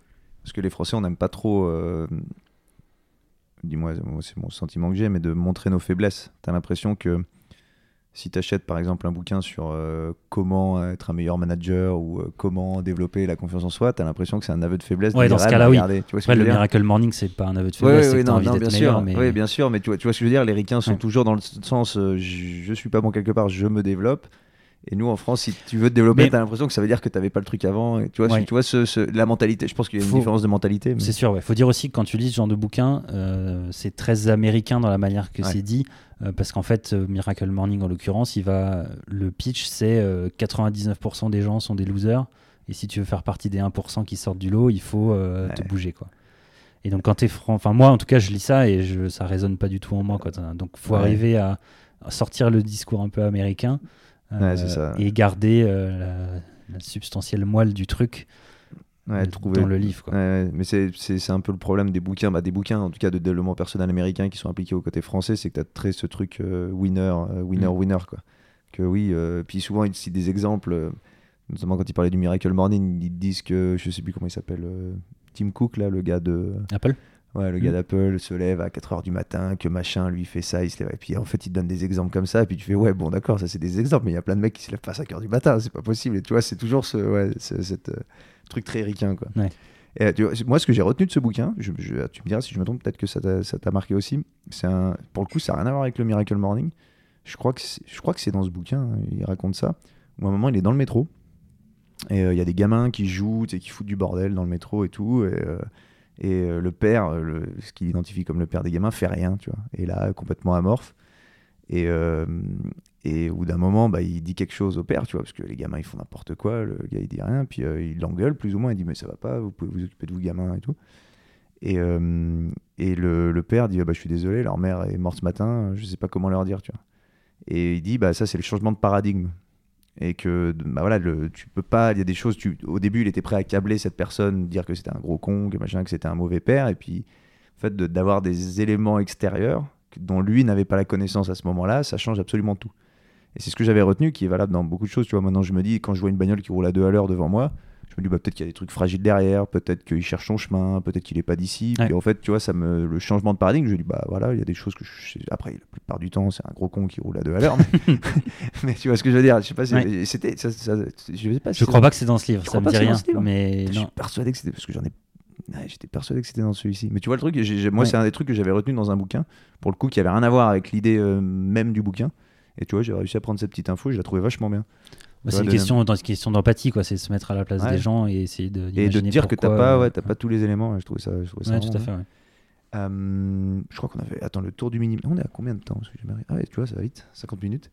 Euh, pour le minimalisme, maintenant, qu'est-ce que. T'avais des choses à ajouter sur le minimalisme non, non, je pense qu'on a fait le tour. Euh, je pense que ça vaut le coup de, ça vaut le coup de tester chez soi, puisqu'on est tous plus ou moins énervés après un encombrement excessif d'objets. Donc, alors tiens, on va donner des conseils. Comment tu, comment tu suggères à quelqu'un qui veut se, bah, se, renseigner? On a cité, bah, moi je pense vraiment de, télécharger ton, ton livre, c'est une super approche. documentaire, si vous avez Netflix à regarder, qui est vraiment chouette aussi. Euh, après, il y a les autres bouquins, Marie Kondo, tout ça. Mais déjà, de, je pense vraiment que ton truc, c'est le, ton livre, c'est le plus synthétique. Ce sera une bonne première approche pour tout le monde. Est-ce que tu as des conseils euh, à quelqu'un qui. Ou comment il peut reconnaître qu'il est pas qu'il est pas minimaliste, mais qu'il qu ça pourrait lui servir en fait en fait, si les gens ressentent pas d'énervement ou de frustration, je vois pas d'intérêt de les pousser à devenir minimalistes si euh, ils n'ont pas l'impression de jeter l'argent par les fenêtres ou ce genre de choses. Et après, c'est à partir du moment où ils ressentent euh, voilà, une frustration ou qu'ils ressentent qu'ils ne peuvent pas s'empêcher d'acheter des choses et de les accumuler, euh, là, il faut faire quelque chose. Euh, commencer par ses propres objets ou en tout cas en parler à la personne avec qui on vit pour éviter de pas acheter les trucs de la conjointe ou du conjoint. Ouais c'est ça ou éviter de minimiser d'un côté et que la personne euh, rachète de l'autre. Ouais. mais commencer par ses propres vêtements déjà c'est pas mal. Donc mettre mm. dans un carton tout ce qu'on n'a pas mis depuis très longtemps qui nous plaît pas ou qu'on garde par culpabilité on les met de côté pendant un certain temps. Et après quelques semaines euh, on se décide enfin à s'en débarrasser. Mm. pour, lancer la, pour lancer la boucle. Et tu vois, on n'avait pas fait le tour parce qu'il y a un autre truc, c'est l'encombrement numérique. Oui. Et en fait, l'encombrement, plus ou moins de. Parce que ça, c'est encore. Moi, je, lutte encore avec ça. L'encombrement numérique. Donc, tu as l'encombrement, tu vois, ton ordinateur qui ton plan de travail où il y a plein de bordel, tu as des documents qui sont pas classés, des mails que tu tries pas. Euh, et donc ça rejoint un peu aussi le travail, puisque l'encombrement numérique. Ouais, alors c'est effectivement, c'est un sujet auquel j'essaie de m'attaquer. Il y a peut-être plus de gens qui sont concernés pour le coup, euh, peut-être cet encombrement au travail, parce que c'est ça aussi, toi ta démarche elle est dans le monde du travail. Ouais, alors je m'y intéresse un peu, justement, c'est mm. pour ça que j'avais créé le site euh, Minimalist Work, qui en fait euh, maintenant regroupe tous les autres sites que j'avais, parce que j'avais une dizaine de sites différents, c'était un peu compliqué à gérer. J'ai tout rassemblé au même endroit, et donc je, je commence à m'intéresser à ces logiques de minimalisme dans le travail. et donc un exemple tout con pour les mails les clients mail comme Gmail ont des moteurs de recherche qui sont très performants. Donc tu pourras toujours retrouver un mail si tu sais à peu près de quoi il parle. Donc, ça sert à rien de ranger tes mails dans tout un tas de dossiers, de sous-dossiers, euh, les mails de mamie, les mails de machin. Alors qu'on pourrait croire que c'est comme ça que ça s'organise. Oui, mais en fait, tu n'as pas besoin. Tu l'archives et tu le retrouveras avec le moteur de recherche. Tu n'as pas besoin de t'embêter avec tous ces dossiers. Tu fais un, un dossier que tu appelles archive où tu utilises la méthode d'archivage du logiciel en question. Et ça suffit en fait. Tu le retrouveras ah, le mail si un jour tu as besoin de le trouver. Tu vois, c'est intéressant parce que moi j'ai fait des petits dossiers sur ma boîte mail. Mais ça sert à quoi en fait? Euh, bah, Au final, quand en fait, non, tu sais que ça faisait. Maintenant, maintenant que tu me dis ça, je me rends compte que c'est le bordel. Parce que je me retrouve avec différents dossiers. Donc, des fois, quand je fais des recherches, c'est pas dans les bons dossiers ou des trucs comme ça. Et je m'attends à ce que. Un... Tu vois, j'avais fait un dossier identifiant avec euh, des identifiants pour des sites. Mais en fait, je les classe jamais. J'oublie toujours de classer quelque chose qui me dit tiens, mon identifiant, mm. il est là en fait, je me suis rendu compte que mon, euh, mon truc identifiant, je l'ai créé il y a des années, et puis j'ai 4 mails dedans, parce que j'ai rien classé. En fait, ça marche pas. Et tu as raison. En fait, quand tu cherches, si par exemple je cherche mes identifiants pour EDF, je taperai EDF, et puis je retrouverai le mail. Et si le mail n'avait aucune utilité, il faut le supprimer. C'est ce que voilà, tu le supprimes. Ah bah s'il a, plus d'utilité, tu le supprimes. Par contre, si tu l'archives, ouais. Je pars du postulat qu'effectivement, tu avais déjà pris cette habitude de ah non, supprimer. Non, ça, non, non, moi je supprime. Et puis pareil, je me suis désinscrit de toutes les newsletters à la con là, parce que tu sais, dès que tu mets ton mail sur un site, il t'envoie des, même si t'as mis que tu voulais pas, et ça, les gens, je pense que tu as beaucoup de gens qui laissent le truc arriver. Qui le suppriment tous les mois ou toutes les semaines. Ouais, voilà, il, ça arrive toutes les semaines. Et ça, mais comme ça change la vie, t'as plus la petite pastille qui te dit, euh, t'as 10 mails. En fait, sur ces 10 mails, t'en as aucun qui te sert à quelque chose. Bah, c'est ça. Et donc après, l'étape d'après, c'est euh, sur le téléphone. Là, il est sur, son téléphone. Euh, sur l'écran d'accueil, as, moi j'ai les applis de base. Alors, il a, il a un iPhone, c'est un quoi C'est un, 6. Ouais, donc tu peux mettre quelques icônes, mais tu as deux rangées d'icônes. Ouais, c'est ça. Donc, tu as les, les photos, l'alarme, le calendrier et les notes et c'est à peu près tout, la musique. Ça, c'est ce que j'ai lu. Je sais plus, tu disais ça. Moi, j'ai encore trop de trucs. Ça sert à rien. Moi, j'avais j'ai un ami qui il a, il a tellement d'applis qu'il range. Il a organisé les écrans par couleur de logo de l'appli. Donc, il a un écran avec toutes les applis jaunes, un écran avec toutes les applis bleues. C'est horrible, tu les retrouves moins bien encore. Je sais pas où il doit s'y retrouver. Et du coup, sur le deuxième écran, j'ai mis tout ce qui était potentiellement euh, générateur de, de perte de temps, entre guillemets. Ah ouais. Euh, donc c'est Slack, les mails, Twitter, Medium, tous ces trucs-là sont sur le même écran qui est sur le deuxième écran en fait. C'est ce que je fais Si tu veux vraiment y aller, tu fais la démarche de changer d'écran, d'aller. Moi j'avais mis euh, Instagram, Facebook, parce que pour le boulot j'utilise Instagram, mais le problème c'est quand tu quand tu utilises Instagram pour le boulot, bah, tu tombes sur tout ton perso, ça devient un automatisme. Et donc évidemment aussi euh, désactiver toutes les notifications visuelles de toutes ces applis.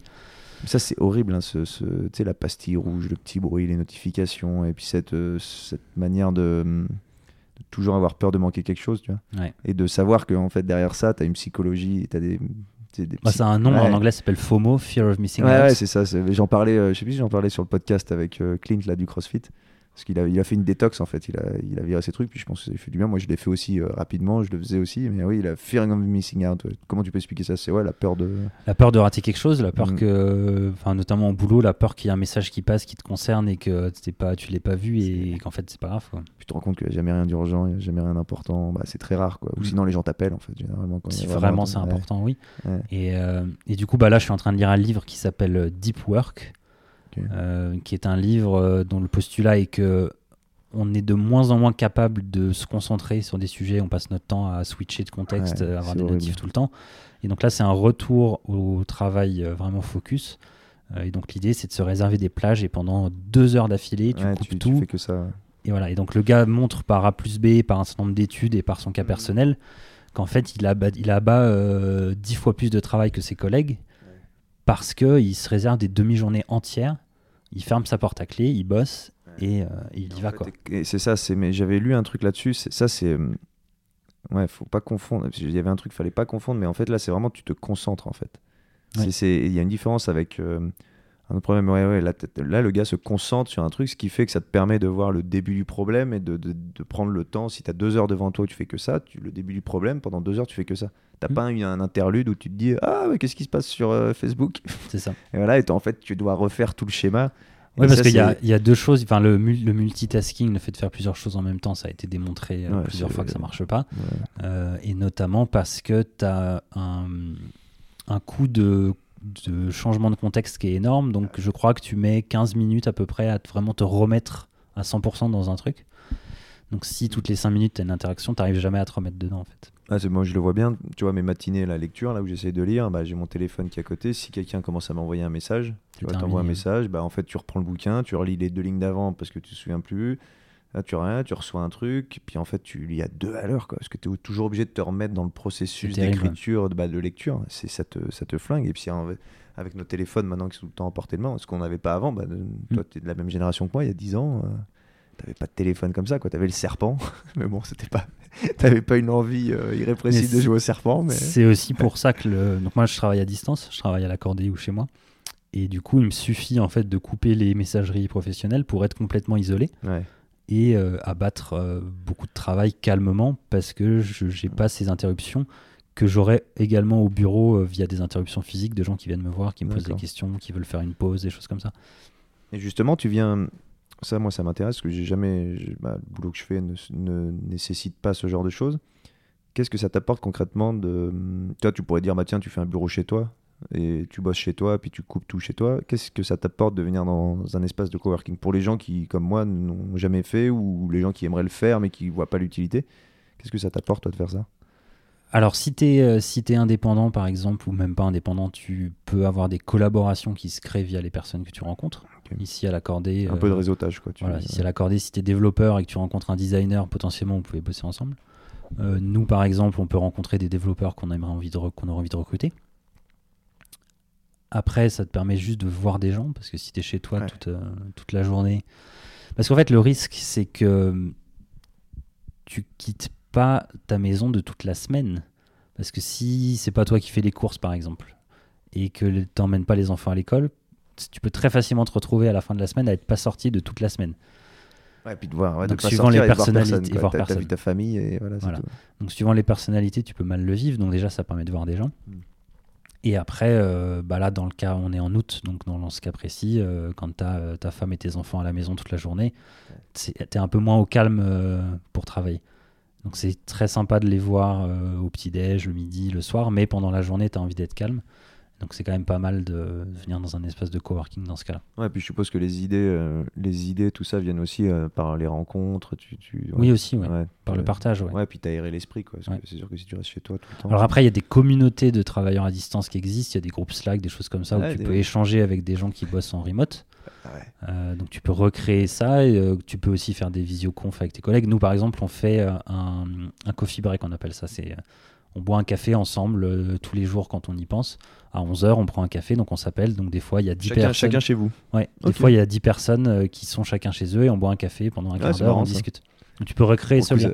Pour, pour, ça peut faire ultra geek de faire ça, ça fait très. Mais à la fois, c'est que c'est le, bah, le nouveau monde, c'est une nouvelle manière de travailler. Mais ouais, ah, c'est cool, tu crées du lien. Et tu... Ouais, ouais. Et après, il y a plein d'avantages. C'est-à-dire que quand euh, ta journée de travail est terminée, tu es immédiatement chez toi contre quelqu'un à Paris qui va faire une heure de métro pour rentrer. Donc as, tu gagnes deux heures dans ta journée par rapport à ces personnes-là, par exemple. Ça, comme je disais, le nouveau monde de l'entreprise, quand tu vois maintenant le télétravail qui se développe aussi, tu te rends compte que tu peux faire maintenant avec l'informatique, Internet tu peux faire euh, deux jours de travail chez toi et c'est même c'est bien. Par contre, ils gardent le côté, euh, on se voit quand même euh, trois jours dans la semaine. Ouais, c'est un, mélange des deux. Tu penses que ça va, ça va se faire de plus en plus, ça? Ouais, je pense que oui. Ouais. Je pense que oui. De plus en plus, les gens sont demandeurs. On voit qu'effectivement, ça se développe de plus en plus. Et bah là, on va reprendre l'exemple. Deux jours, c'est sur une personne qui habite à Paris, c'est potentiellement 4 heures de gagner. Ah, c'est énorme. Euh, que tu peux passer soit à faire du mm. sport, soit à lire, soit à bosser sur des projets, soit à travailler plus si tu as envie de travailler plus d'ailleurs. En fait, le bien-être de ton salarié, il passe aussi par ça, ça, l'aide et, puis ça fait des économies parce que pour un peu que tu défrayes aussi. Euh, tu vois, si quelqu'un habite loin et qu'il a des, mm, un défraiement pour ses transports, oui. si tu fais deux, jours de télétravail euh, à, la fin de, à la fin de l'année, ça fait un sacré truc en moins. J'avais un, collègue l'autre jour qui m'avait dit, on était en, on chattait, il m'avait dit, bah attends, je termine un truc compliqué et j'arrive, je viens au bureau. Et en fait, c'est révélateur du fait que quand tu es au bureau, tu n'arrives pas à t'attaquer à des choses compliquées. Ah oui, il est resté. Euh, Là, il, avait commencé chez lui et il savait que s'il allait au bureau, il aurait eu du mal à finir son truc. Donc il a fini chez lui le truc compliqué. D'accord, c'est intéressant ça. Et euh, il y a un bouquin qui a été écrit par euh, Jason Fried qui s'appelle Remote, qui est un peu la Bible sur le remote.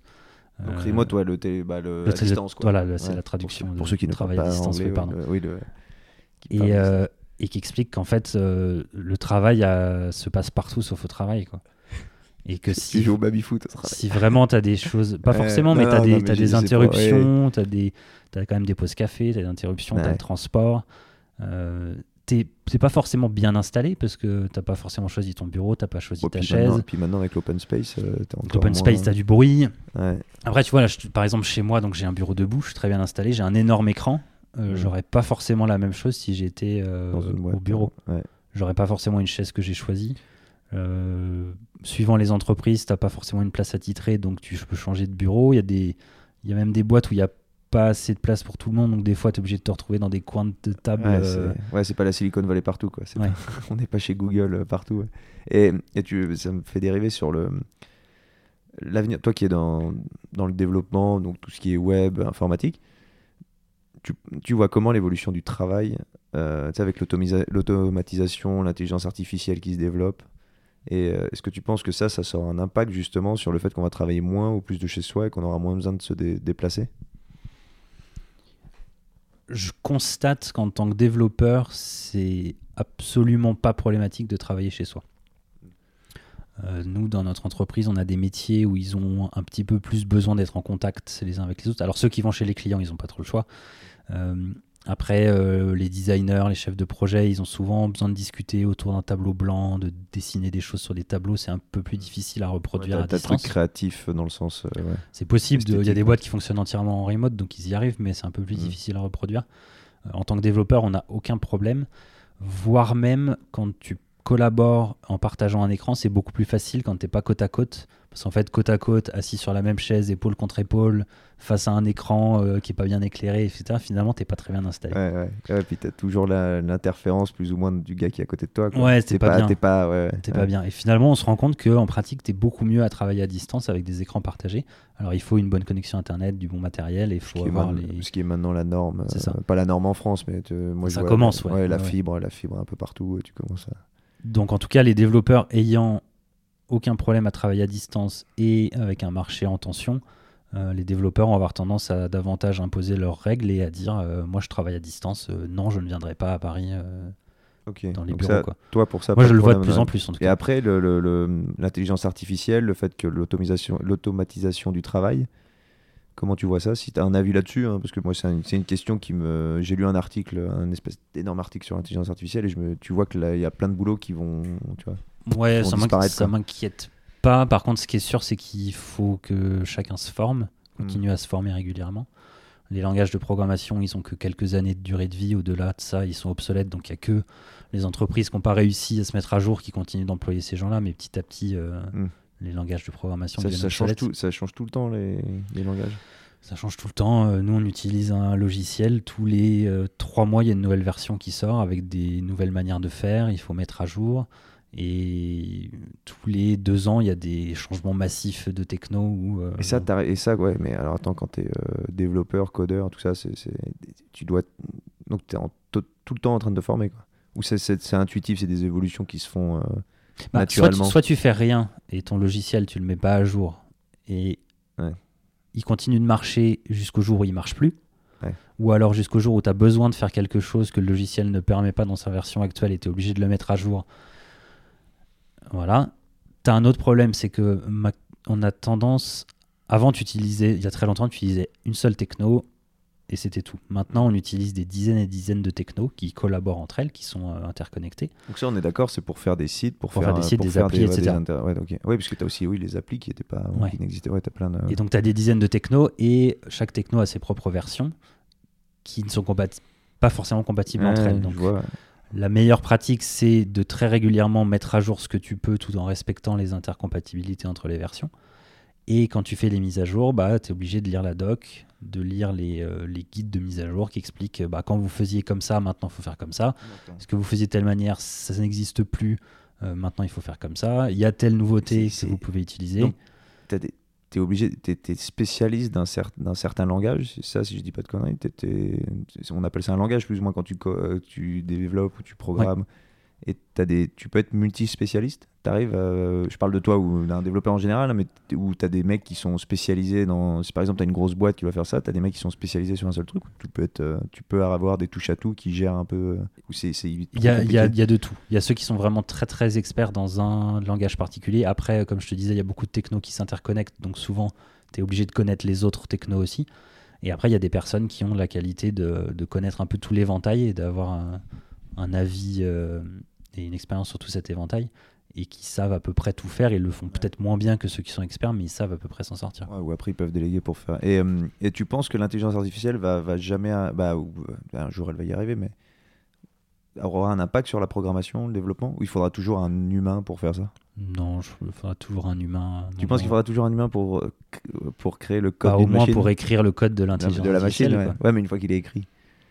Bah, il faudra le mettre à jour, l'améliorer. Euh, et puis l'interface, la, manière dont tu crées les interfaces, c'est lié à la psychologie humaine et au levier de motivation et à toutes ces choses-là. Donc je pense qu'il faudra toujours les étudier et toujours les améliorer. Donc euh, non, ça m'inquiète pas trop. Ouais, ça va. Tu penses que tu auras du boulot encore pour longtemps ça. Bah, si tu continues de te former, oui. si tu arrêtes de te former, faut pas, euh, faut pas devenir obsolète. C'est ça. je t'enverrai un article, il faudrait que je le mette d'ailleurs, c'est un article moi qui m'avait retourné le cerveau. Euh, sur l'intelligence artificielle et notamment euh, c'est un truc qui est hyper dur. Bah, en tout cas, moi, avant de lire cet article, je n'arrivais pas à le concevoir. C'est quand la super intelligence artificielle va sortir. Et quand tu entends super intelligence artificielle, c'est-à-dire que ça dépassera euh, l'entendement humain. C'est-à-dire que tu auras une machine qui apprendra par elle-même avec tout le savoir de toute l'humanité depuis la nuit des temps et qui sera capable, ne sera pas limité par sa mémoire comme nous on est limité par notre cerveau, qui pourra créer de la matière.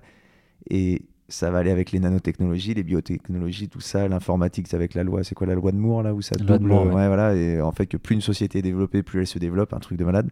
Et je te pose cette question parce que de ce que de ce que les experts et personne n'est vraiment capable de, prévoir ça, mais que dans 40-50 ans, euh, on allait avoir cette super intelligence artificielle et qu'en fait tous les problèmes dans le monde seront résolus grâce à cette super intelligence. C'est un truc de malade, mais je mettrai le lien et je te le filerai.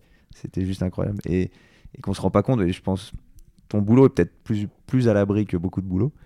Mais je pense que l'automatisation et l'intelligence artificielle, ce qu'on voit déjà maintenant, il y a beaucoup de boulots qui vont disparaître. tout ce qui peut être automatisé, euh, effectivement, euh, qui, est, facilement, euh, que tu peux facilement apprendre ou facilement expliquer, effectivement, a tendance à, mm. disparaître. Ou supprimer des postes. Tu vois, je parlais, on parlait de ça un moment avec un pote avocat et quelqu'un lui avait dit non mais vous, votre boulot il est à l'abri. Il a fait bah non non parce qu'en fait euh, maintenant tu as une intelligence artificielle qui prend qui a accès à tous les textes de loi. La jurisprudence et qui euh, voilà qui, qui, analyse le texte de manière euh, intelligente et mm. qui te trouve tous les cas et qui est capable de te sortir la jurisprudence en, une seconde, deux secondes, tu vois, qui te trouve ça.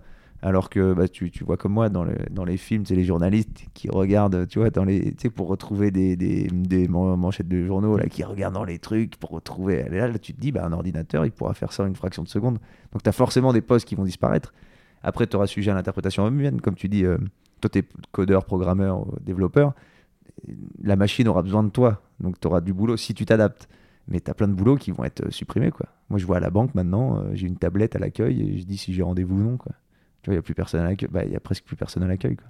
Oui, bah, à la place, il y a ceux qui ont fait l'appli, qui ont fabriqué la tablette. Ouais, voilà, euh, voilà. Mais qui ont construit l'agence. Ouais, qui ont su s'adapter. Mm. Mm. Est-ce que tu avais des choses à rajouter sur euh, ce dont on a parlé? Est-ce que tu veux revenir sur des trucs? Est-ce que tu veux parler de. Non, non, non, je crois qu'on a, a fait le tour. Bah ouais, on était pas mal. On est à combien? J'ai jamais regardé le temps. Ouais, 1h12. Écoute, on a fait le tour du minimalisme. Je pense qu'après, il y aura. Si ça te dit, on se reverra un de ces cas. Je pense qu'il y a encore plein de choses à faire, notamment sur le monde du travail.